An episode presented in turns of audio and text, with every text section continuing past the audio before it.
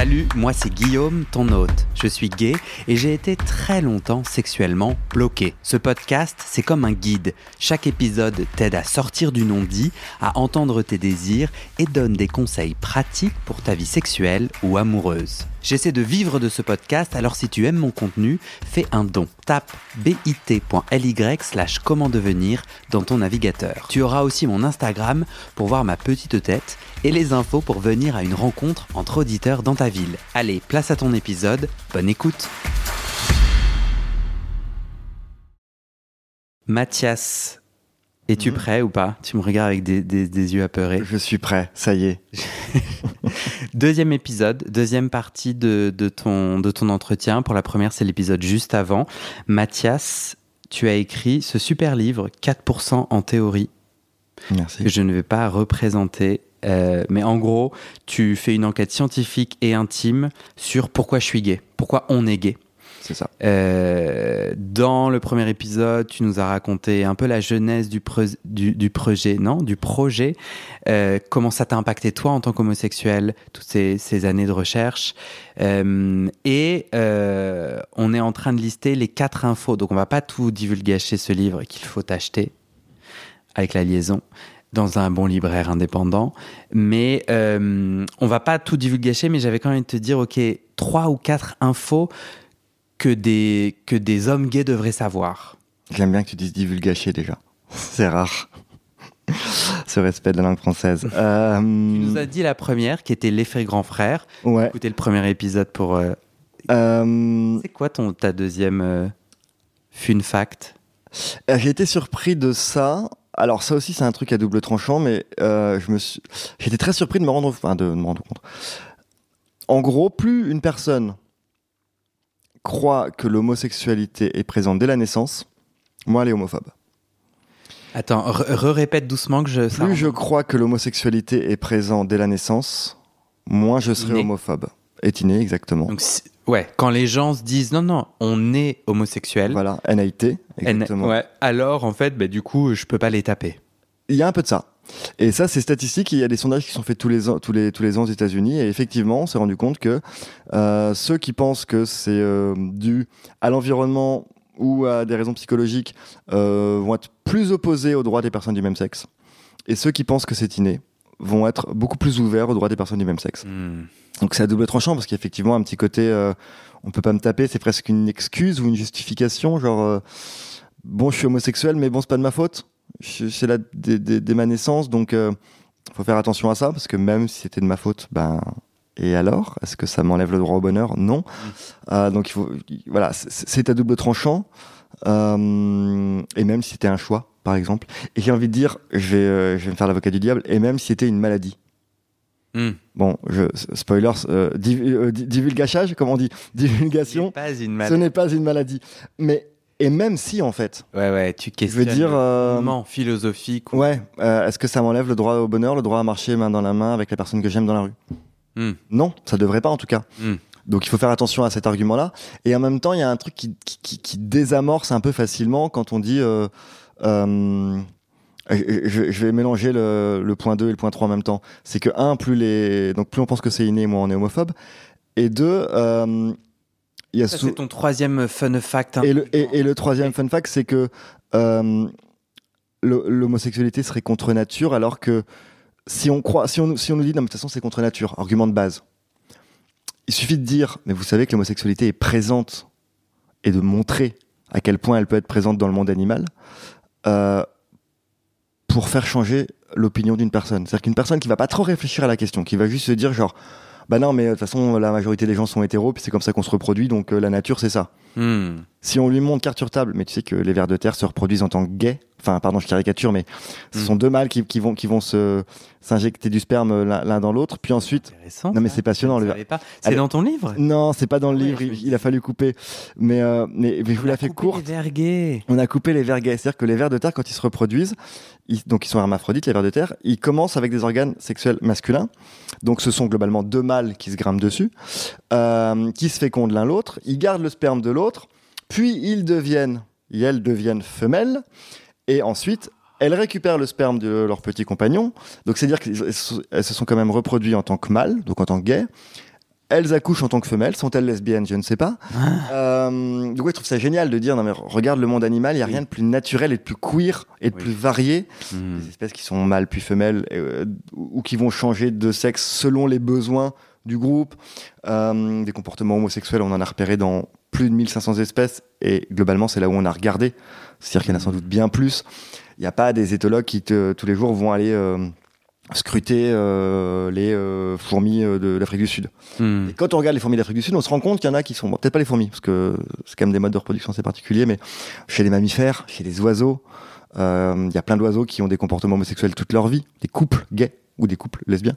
Hmm. Donc, euh, le fun fact, c'est que l'homosexualité, mais ça paraît vraiment bête de dire ça, et en même temps, je trouve que ça, je vois l'impact que ça c'est, c'est contre nature. Non, il y a rien de plus naturel en fait. Hmm. Que la nature est queer. La nature est super queer. La nature, ouais. et elle est, euh, elle passe son temps à, à faire, de à faire des variations, à se dire bon bah tiens, on va, on va, on va tenter ça. Euh, alors elle le fait pas volontairement. Je pense pas qu'il y ait une main euh, divine ou mathématique à l'origine de tout qui, qui nous amène là. Hmm. Mais le résultat est que on passe notre temps à tenter des trucs, notamment sur euh, la reproduction, notamment sur le genre, euh, et que pour plein d'espèces, euh, bah, la meilleure solution, ça va être de se dire, bah du coup, ça va être le plus vieux qui va devenir une femelle. Voilà, Hmm. Génial. Hmm. Ouais, c'est super. Certains poissons, par exemple. Ouais. En ce moment, je, je fais des recherches, enfin, je me questionne beaucoup sur la bisexualité. Mhm. J'ai posté un truc sur Instagram. euh, Il y avait un épisode euh, d'un homme bi qui témoigne sur le podcast. Et je poste quelque chose sur, Instagram. Je crois que je demande euh, est-ce que vous seriez prêt Est-ce que vous pourriez relationner avec un homme bi? Et j'ai j'ai 50% des gens sur, je crois, 4, 400 personnes qui ont répondu, on va dire. 50% qui disent non. Ah ouais, mais la bi... ah, c'est terrible. Et, et en fait, un vrai rejet de la bisexualité. Alors après, tout le monde n'a pas écrit, a pas tapé non pour les mêmes raisons. euh, et mais mais euh, euh, après, quand tu, de toute façon, les personnes bi qui m'entourent parlent de, de, de soit cette invisibilisation, soit ce rejet très franc. Et c'est à ça que j'ai pensé quand tu parlais de ce point. On est d'accord, on est plus à l'aise si, si c'est inné. Mm. Si on croit que c'est inné, et du coup, bon bah si t'es bisexuel, oui bah tu Oui, mais tu, pour- choisis. tu pourrais être hétéro.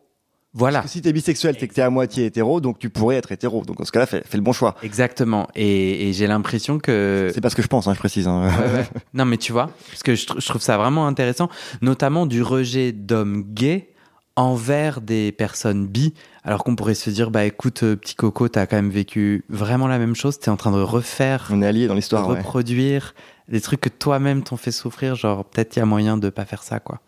Mais euh, après, il y a tout un, autre, tout un tas d'autres sujets autour de je m'inquiète qu'il me trompe ou Mm. qu'elle me trompe et tout ça, c'est encore autre chose. Mais j'ai pensé à ça, sur cette idée de euh, inné acquis euh, qui aide. euh, Mais par exemple, ce qui est, ce qui est- ce qui est marrant, enfin, ce qui est- sur les différents travaux qu'il y a eu, donc ça j'en parle dans 4%, c'est les travaux génétiques. Et donc, pour la faire très courte, on a trouvé des combinaisons des euh, génétiques qui peuvent avoir un impact sur l'orientation sexuelle. Mais au début, on pensait qu'il y avait des gènes, bon bah, soit il est activé, on est hétéro, soit il n'est pas activé, on est gay, etc. Le gène gay dans les années. euh, 90, ouais. Ouais, on pensait qu'il y avait un gène. cru- et on a cru le trouver hein, à un moment. Enfin, on a- on a- on- on l'a localisé. On s'est dit bon sur le chromosome euh, X, hein, donc ça vient de la mère, comme ça c'est. On en rajoute un petit coup. ça, ça correspond à notre idée. Tout ça, tout ça, c'est la faute de maman. Sauf que là, on va chercher du côté génétique. Bon, ça c'est Tout ça, c'est faux. voilà, on n'a jamais retrouvé. euh, Il y a eu euh, un moment où un mec a trouvé euh, le gène gay, et puis on l'a jamais reproduit. Donc, euh, a priori, il n'existe pas. Par contre, les dernières études qui ont été faites sur des gros échantillons nous disent en gros, il y aurait une, une part de génétique, donc sur une population, hein, c'est pas sur un individu, mais sur une population, une part de génétique. Et ce qui est drôle, c'est qu'on a d'abord pensé qu'il y avait des gènes qui s'activaient, qui en gros nous rendaient gays ou hétéros.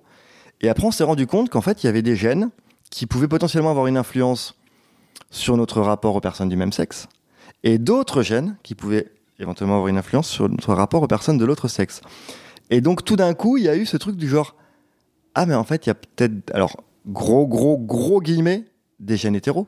Qu'on a cherché des gènes gays et on s'est rendu compte que c'est pas euh, pas un curseur qui va de homo à hétéro en passant par bi, mais c'est un curseur qui va vers plus ou moins attiré euh, par les hommes, un autre plus ou moins attiré par les femmes.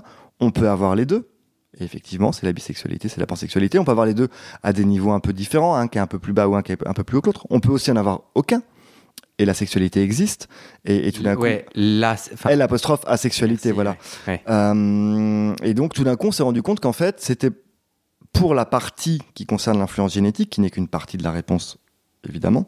Et là encore, si elle est confirmée, hein, parce que ouais. étude après étude, on peut, on peut peut-être, peut-être que demain on démontrera ces précédentes études, mais les dernières, qui étaient quand même plutôt fiables sur 500 000 personnes, c'est ce qu'elle nous disait en 2019, c'est on a trouvé des combinaisons génétiques complexes, euh, et il se trouve que certaines pousseraient vers l'homosexualité, d'autres vers l'hétérosexualité, qu'on peut avoir les deux, qu'on peut en avoir aucune, et que donc, finalement, tout est possible. Hmm. Ce qui est plutôt rassurant. Hmm. Et là aussi, ce qui est rassurant, c'est de voir à quel point c'est complexe et qu'on n'aura pas, euh, on peut pas identifier un gène en fait. Je te sens dubitatif. Non. Penseur. Non, je pensais que tu étais en train de formuler ton idée d'après. Je me demandais, c'était ta troisième? Est-ce qu'il nous en reste une quatrième? Euh, Peut-être, oui. Euh, c'est pas vraiment un fun fact, C'est un sad fact, mais c'est un. Non, c'est- un. pourri fact, C'est un fact. euh. C'est un fact optimiste. Super. euh, pas très fun. Je fais pas de montage et je suis content parce qu'elle restera, le facteur. Vas-y. Euh, c'est. euh, rigoler. ah bah, c'est avec sais pas si plaisir. t'as vraiment le choix, en vrai on est que deux.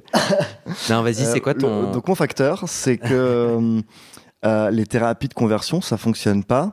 On le dit des fois, mais on trouve aussi plein d'études sur Internet qui nous disent que ça fonctionne. Euh, et donc c'est peut-être bien de le rappeler qu'il y a des effets, il y a des résultats aux thérapies de conversion. On va y revenir. Euh, Enfin, on, peut- on peut le dire d'ailleurs directement. Il y a des effets.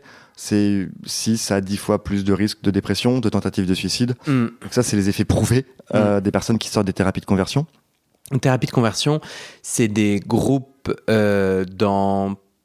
Euh, en tout cas, moi, à l'époque où je m'étais penché sur le Mhm. sujet dans une autre vie, euh, dans plusieurs pays, plus rarement en Europe, mais ça existe quand Ça même, existe aussi. euh, mais dans pas mal de pays et de, de, de, hum, régions, notamment très évangélistes, etc. Donc c'est très religieux. C'est une sorte de camp, un peu camp d'été, Mhm. où on va faire des sessions, des gens vont volontairement essayer de se déshomosexualiser Exactement. et faire des sessions. C'est un mélange de. Peut-être ils font des rondes. Euh, en l'occurrence, j'en avais intégré une pour un reportage euh, et on a Pas fait on a fait une ronde. Non, c'était bah ça a été un point de départ du livre parce que tout d'un coup, je me suis retrouvé face à des gens qui donnaient aussi une théorie. Ah. Voilà pourquoi vous êtes homosexuel. Et moi, je suis rentré chez moi, la fleur au fusil, en me disant ah, ah, petit gars, vous allez voir, en deux lignes, je vais montrer dans mon article que tout ça est faux. Et, euh, et là, j'ai plongé un peu dans le vortex des, euh, des théories.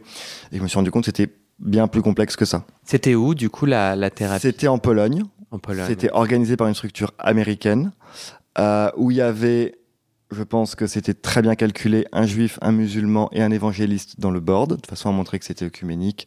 Hmm. Plutôt basé un peu sur les, les, les 12 étapes comme les, les alcooliques anonymes. Donc on te demande de croire en une, cro- en une force, quelle qu'elle soit. Donc en gros, crois. C'est tout ce qu'on te demande, peu importe Hmm. euh, en qui, en quoi. Euh, et, et effectivement, on, on commence par faire une ronde. Euh, puisque eux, leur théorie, c'est que notre homosexualité est liée à nos traumatismes infantiles, Mm. qui sont globalement liés aux questions de genre. Donc en gros, notre identification masculine ou féminine, euh, qui a été un peu brouillée et qui conduit à l'homosexualité. Hmm. Ils parlaient en anglais? C'était en anglais, mais ils avaient des, ils avaient des, euh, ils avaient des traductions en allemand, je crois, en polonais, peut-être dans une autre langue. On pouvait mais- avoir un casque. Ouais, ouais, non, mais c'était très bien organisé pour qu'il y ait le plus de monde possible. Il y avait des Français, des Espagnols. Il y avait des Français. Il y avait quelques Français, euh, des Israéliens, euh, ou des ou un, mais Israéliens, Espagnols, Allemands, Vous étiez euh, combien Français. On était une trentaine, Et c'était en quelle année 40. Et c'était en 2017, Ok. donc c'est pas si vieux. Et là, tu, tu intègres ça euh, en tant que journaliste Ouais. Pour écrire un papier sur cette Donc ils savent pas que je suis journaliste. Ok.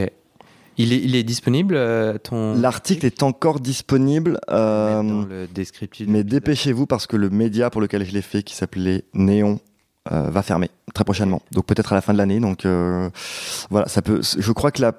J'ai le droit d'en faire une- un PDF Oui, ah oui, oui, oui, vas-y. Bon, ben je mettrai un. PDF dans le descriptif de l'épisode. Non, c'est intéressant. Ouais. Je me rappelle, euh, donc moi j'ai... ça s'appelait Ils ont voulu me rendre hétéro Ok. sur Néon Mag. Voilà. Euh, j'ai hum, été militant euh, pour les droits LGBT dans une asso et on avait fait des recherches sur Torrent de vie en France qui est une association euh, qui semblait tourner autour de, de propos similaires sur la- votre sexualité est un poids, point d'interrogation, rejoignez-nous. Torrent de vie existe encore aujourd'hui en France. Enfin, pourquoi t'es pas allé dans un groupe français? Euh, en fait, j'avais, je sais pas, c'est une bonne question. Je crois que quand j'ai commencé mes recherches, je suis tombé sur ce truc et j'avais pas encore entendu parler de torrent de vie. D'accord. Euh, ensuite, j'ai voulu m'y intéresser un peu plus. J'avais une, une idée de livre avant celui-là, autour des thérapies de conversion. Et il y a un livre qui s'appelle euh, Dieu est amour, je crois. Euh, Dieu est amour qui est sorti. Euh, donc du coup, j'ai un peu abandonné mon projet parce que justement, ils ont intégré ces, euh, euh, ces thérapies-là, qui, elles sont un peu plus spirituelles. Il y a quand même beaucoup d'accompagnement avec un, prêtre ou un accompagnateur spirituel. Euh, et dans le bouquin, il y a, un mec que j'interview euh, qui lui a une association justement qui s'appelle Rien à guérir, qui lutte contre les thérapies de conversion et il raconte qu'il a effectivement lui suivi une thérapie psychospirituelle, donc c'est une espèce de bricolage avec de la psychogénéalogie, Hmm. euh, de la lecture de la Bible, un peu de psychologie et, euh, et le but était évidemment de chercher pourquoi il était gay, dans le Mm. but évidemment de le transformer. Mais moi, je comprends assez bien euh, des, des, des personnes gays qui sont en souffrance, en Mhm. fait, qui, qui cherchent pas forcément à. Enfin, qui cherchent à arrêter de souffrir, à avoir mal, quoi. Et qui peuvent être. Euh, dépassés par une sexualité, enfin tu vois, on parle de pas mal de problèmes de chemsex ou d'addiction au sexe, c'est des gens qui peuvent dire bon ben moi j'ai un sujet à régler quoi. Euh, C'était ça, tu te souviens, les, les 30 participants en Pologne, euh, ils venaient avec, euh, t'as pu un peu leur parler? Oui, oui, on, a, on, on, on essayait d'échanger. Alors, il y en a qui étaient évidemment très renfermés. Je pense qu'il y en a un ou deux qui étaient là envoyés par leurs parents. Ils avaient tout juste 18 ans. Disons qu'on les sentait moins investis que les autres. Euh, beaucoup étaient là parce que euh, ils vivaient euh, dans une culture, une religion ou un pays où l'homosexualité était pas facilement acceptée ou une famille euh, et que donc ils, ils le cachaient toujours à 30 ou 40 ans et qu'en fait c'était une souffrance Hmm. cette double vie. Euh, parfois une vraie double vie, parfois une vie réelle et une vie fantasmée, mais dans tous les cas, il y avait une vraie souffrance. Euh, je pense à un qui était bah voilà, marié, trois enfants, euh, amoureux de sa femme, qui voulait pas tout foutre en l'air pour, pour un mec et qu'il se dit bah, si je suis plus homo, le problème est réglé. Hmm. Et d'autres pour qui le problème était la foi. C'est-à-dire que tout d'un coup, ils avaient une incompatibilité entre leur, leur désir et leur foi. Donc les motivations étaient, étaient, étaient variées, mais c'était souvent une question de souffrance. C'est je n'arrive pas à être heureux en étant homosexuel, soit parce que j'arrive pas à vivre et à assumer mon homosexualité, soit parce que mon environnement m'en empêche. Euh, et donc, bah, le meilleur moyen, c'est de supprimer l'homosexualité. Et c'est un peu ce qu'ils parviennent à faire d'ailleurs. Euh, parce que c'est- un peu drôle, parce qu'on y va en se disant qu'on va devenir hétéro, globalement, hein, pour euh, caricaturer. Et on en ressort et ils nous ont jamais dit qu'ils allaient nous rendre hétéros. Ils Mm. nous ont dit qu'ils vont nous aider à éteindre notre désir homo. Et effectivement, on peut apprendre à se mentir, on peut apprendre à, à enfouir un temps, à refouler des choses en nous. Est-ce qu'on y arrive les fait. Voilà. Est-ce qu'à terme, ça peut être explosif, dangereux ou pas Pour certains, oui. Pour d'autres, non. Donc, Ouais. y, il y en a qui, je pense, s'en sortent bien dans le sens où, s'ils ont réussi à refouler leur sexualité, bon, bah voilà, tu deviens asexuel, qu'un peu de bol, tu rentres dans les ordres, comme ça, t'es une bonne excuse. Et puis voilà. Euh, bon, après, euh, chacun gère ça comme il peut. Ça peut effectivement entraîner des névroses assez costauds. Ah ouais. Pour d'autres, euh, peut-être qu'ils vont réussir à le gérer. Voilà. Ça a duré combien de temps en Pologne? C'était des sacs de 4 jours. Pendant Euh, 4 jours. Ouais. Ça a eu quel impact sur toi? Enfin, tu étais en tant que journaliste et tout, mais ça t'a pas rentré sous la peau? Ils sont pervers. Euh, si, si, je, suis- je suis ressorti un peu troublé quand même. Ouais. C'est-à-dire que je suis arrivé euh, oh, oh, droit dans mes bottes, euh, je suis euh, pédé, assumé et fier. Je suis ressorti en me disant, bon, dans mon cas, non. Dans mon Mais- cas, non quoi Bah, euh, toutes, leurs, toutes leurs théories, toutes leurs explications, ça marche pas pour moi. Mais le mec à côté de moi à table, ça paraît tellement évident. Genre, bah ouais, ça marche, la corrélation, on l'a fait. Euh, tel traumatisme, tel truc. euh, il a été brutalisé euh, ado. Enfin, c'est- le cas que raconte souvent parce que c'est un gamin brutalisé quand il est à l'école, efféminé. Il a une prof qui le défend. Et aujourd'hui, il me dit mon désir, c'est euh, les femmes euh, plutôt euh, type mamie, donc qui ressemblent un peu à cette prof, à cette prof, et les mecs masculinité toxique, brutaux avec moi. Donc je reproduis, donc mon homosexualité vient de là. Et quand le mec te raconte ça, tu- pendant une seconde, il me dit ben, bah si ça se trouve, ouais quoi. Hmm. Ouais. Ouais, je suis d'accord. Qu'est-ce que j'en sais?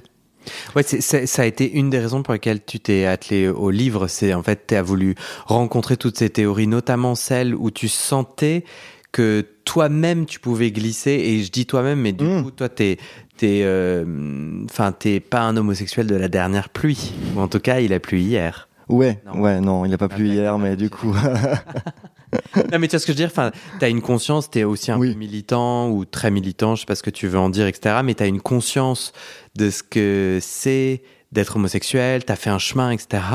Et si même toi, tu peux glisser, c'était intéressant dans, dans le livre là, 4% de... C'était il y a six ans, et je pense que j'avais moins de conscience politique aussi.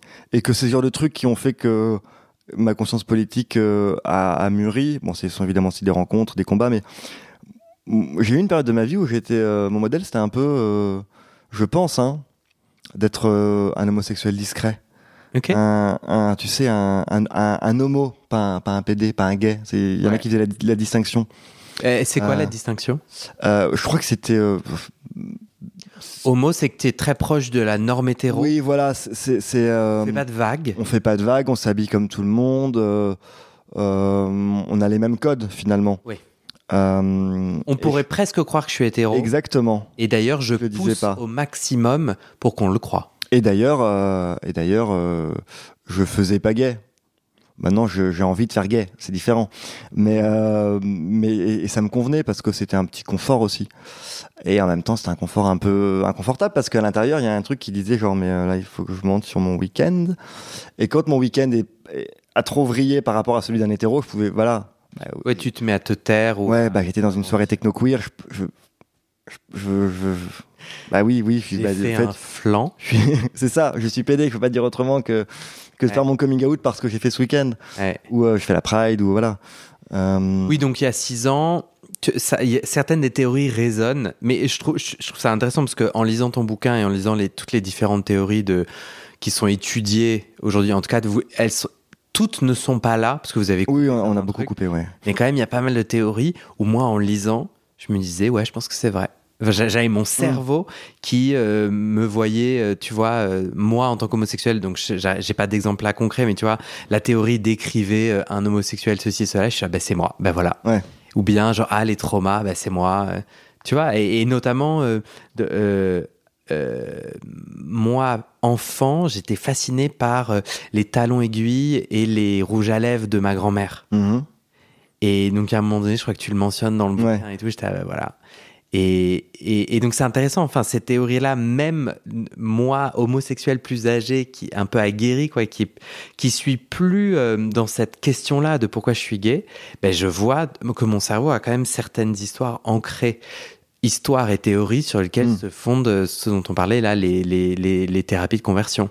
C'est ça, c'est qu'elles glissent sur un peu. euh, Bah, on- en fait, on trouvera forcément quelque chose qui colle euh, dans nos vies à une théorie. ouais. Euh, toujours, on, on- on- si, si on cherche bien, on trouvera toujours, on trouvera toujours une névrose, on trouvera toujours un traumatisme, on trouvera toujours euh, un rapport particulier au père ou à la mère, parce qu'on a tous un rapport Ah oui, particulier à notre aussi, père ou à notre mère. Le père absent et homosexuel. Oui, père, absent, euh, mère, qui- mère omniprésente, mère qui te couve, t'es homosexuel. Or, il se trouve que dans nos sociétés, euh, la mère présente dans le foyer et le père plus absent, c'est un truc qui date quand même d'il y a un bout de temps, qui est quand même assez répandu, et ça a quand même fait des belles générations d'hétéros. Donc, si c'est ça, ça suffit pas. Et, et moi, au début, j'y ai pensé. Ma mère m'a dit, par exemple, elle s'est arrêtée de travailler pour moi, quand, je- quand, elle, quand elle m'a eu. Donc, pendant trois ans, elle s'est occupée de moi. Euh, et donc, ah bah oui, mais je me suis pas arrêté pour ton frère, il est hétéro, ton grand frère. Et toi, je m'arrête et t'es gay. Et j'étais obligé de lui dire, mais regarde Tata, qui est la mère, enfin donc euh, ma tante, qui est la, la, la mère poule par excellence. Ses enfants sont hétéros, donc c'est- pas aussi simple que ça. Ouais. Mais effectivement, tu t'es arrêté pour l'un, pas pour l'autre. Ça fait un gay, pas l'autre. Voilà, on peut trouver, on peut trouver une corrélation, on la trouvera toujours. Et, moi, j'ai le souvenir de euh, de ma mère qui marche avec des bottes et, ce bruit et, que bah, de souvenir de gamin. Et l'autre je regarde Almodovar euh, Talon aiguille et, euh, donc je me dis ah, ça a rapport à la mère, à la féminité, nanana, homosexuel. Et je regarde le film Talon aiguille d'Almodovar et puis euh, il y a la fille qui, qui parle à sa mère de, de ses talons qui claquent et de son, son souvenir d'enfance. Et elle est pas lesbienne. Euh, bah oui, évidemment, on a des, ces petits souvenirs comme ça qui sont et qui sont d'ailleurs peut-être de l'ordre de l'érotisme euh, dans le sens euh, vraiment érotisme euh, freudien, quoi. C'est Hmm. de, de cette construction du désir où on se place par rapport au père, par rapport à la mère, par rapport au masculin, par rapport au féminin. Peut-être qu'il y a tout ça, Hmm. mais ça fait pas de moi un gay. Hmm. Ça suffit pas en tout cas. Donc pas convaincu de tes quatre jours en Pologne? Non, pas convaincu de mes quatre jours en Pologne. Mais même. troublé parce qu'on finit par se poser des questions, euh, parce que tu te prends quand même euh, le malheur de beaucoup de gens Hmm. euh, en pleine face. Beaucoup de gens étaient, enfin autour de moi, je pense, étaient malheureux de leur situation Hmm. et que euh, c'est assez simple d'arriver de ma position où moi, bah, je suis journaliste parisien. Ce euh, que t'avais pas dit, t'étais. non, non, moi j'étais euh, j'étais catholique, j'ai fait un petit cours de Bible avant, catholique, homosexuel, dans le placard, malheureux parce que je me rendais compte que les PD étaient tous euh, des animaux sexuels et que moi je voulais pas de ça, je voulais d'une belle histoire et que je trouverais pas chez les... Voilà, je m'étais inventé un peu une histoire. Euh, que les gens ont à peu près cru jusqu'au jour où on m'a demandé mon, mon WhatsApp le dernier jour où je suis un peu flippé. Mais...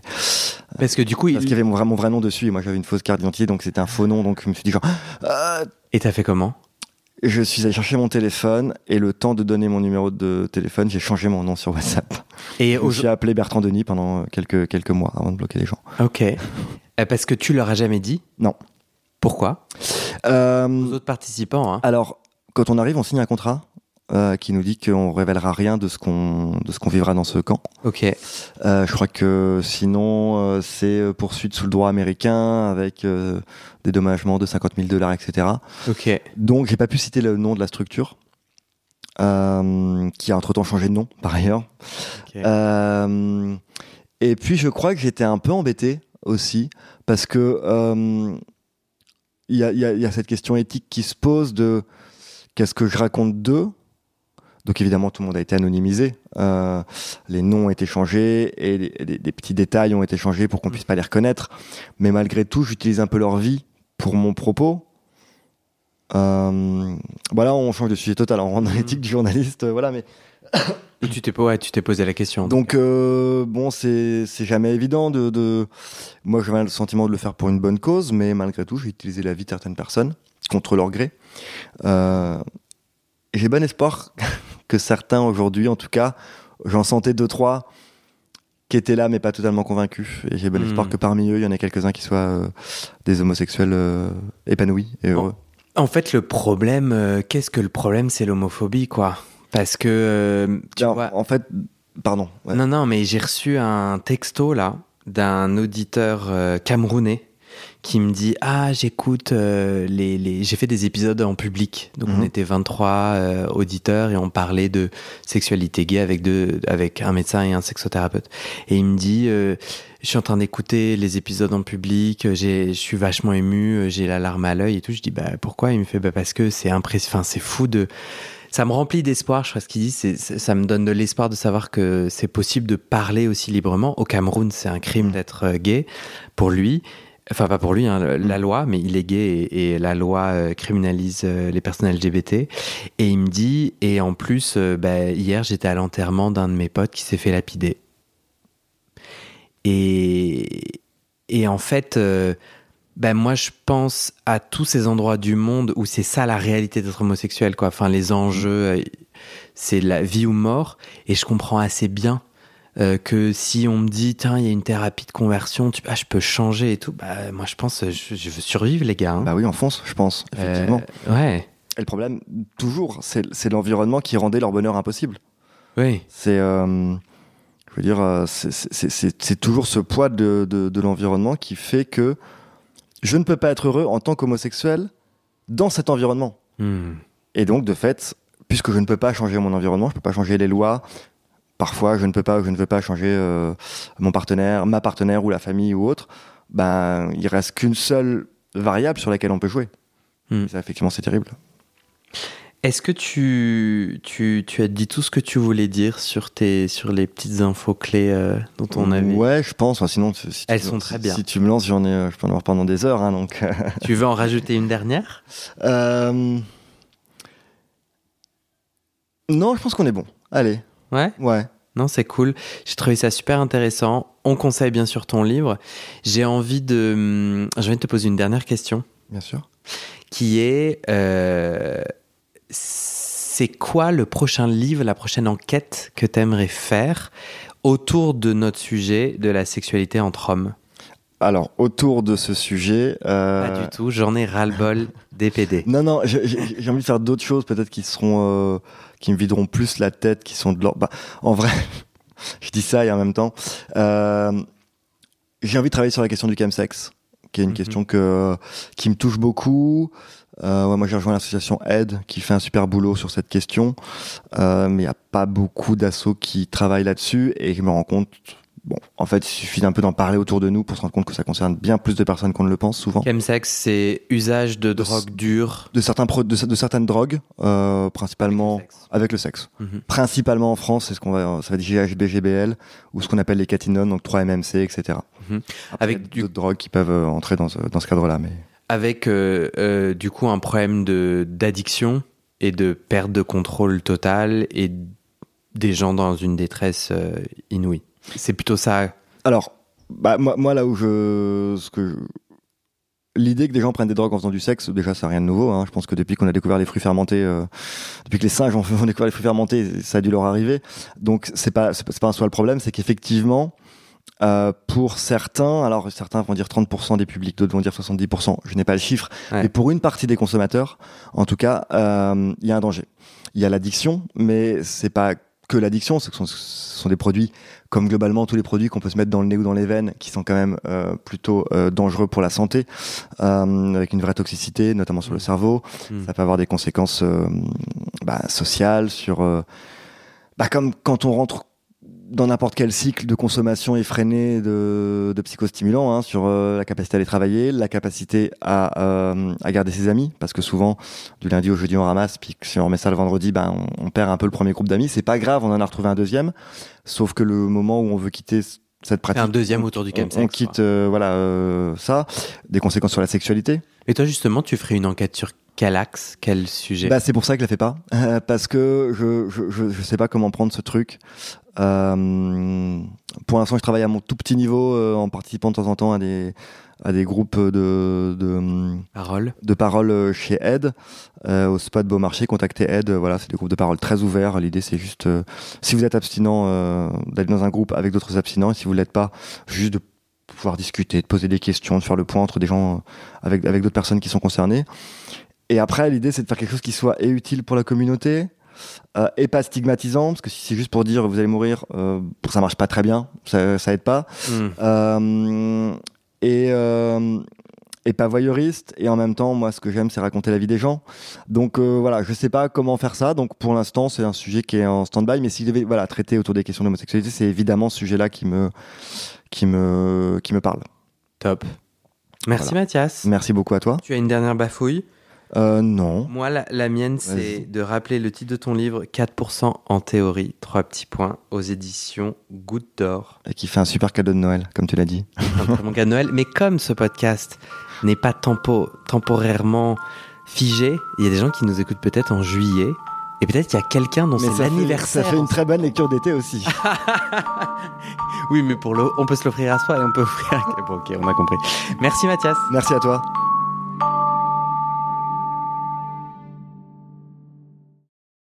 Et c'est la fin de cet épisode. Il y a plus de 130 épisodes à découvrir sur ce podcast. Ça fait beaucoup, alors je t'ai rangé les épisodes par thème. Conseils sur la sodomie pour ne plus avoir mal ou comment bien faire son lavement. Le BDSM, la bisexualité, couple ouvert ou exclusif, le racisme, le polyamour, etc. etc. C'est génial et c'est sur le site du podcast. Tu tapes bit.ly slash comment devenir dans ton navigateur. Ah, une dernière chose, ne t'en va pas, si tu aimes mon contenu et que tu veux que ça continue mais tu ne peux pas devenir un des 400 en me soutenant financièrement, tu peux m'aider en quelques clics. Écoute bien, il te suffit de cliquer sur s'abonner ou suivre sur la page du podcast dans ton app d'écoute et de mettre 5 étoiles. Ces petits clics qui te prennent 5 secondes, ça fait vraiment une grosse différence pour le futur du podcast. L'algorithme se met à pousser automatiquement le podcast à plus de gens. Ça me permet alors de trouver les prochains témoignages et des potentiels futurs donateurs, donatrices. Et j'ai pas beaucoup de temps pour arriver à l'équilibre financier. Tant que j'ai pas trouvé 400 personnes qui donnent chaque mois, je dois utiliser mes économies et ça ne va pas pouvoir durer. D'ailleurs, pour devenir un ou une des 400 et faire un don pour que le podcast continue, va sur le site du podcast. C'est toujours le même lien bit.ly slash comment devenir. Merci pour ton aide et à très bientôt dans tes oreilles.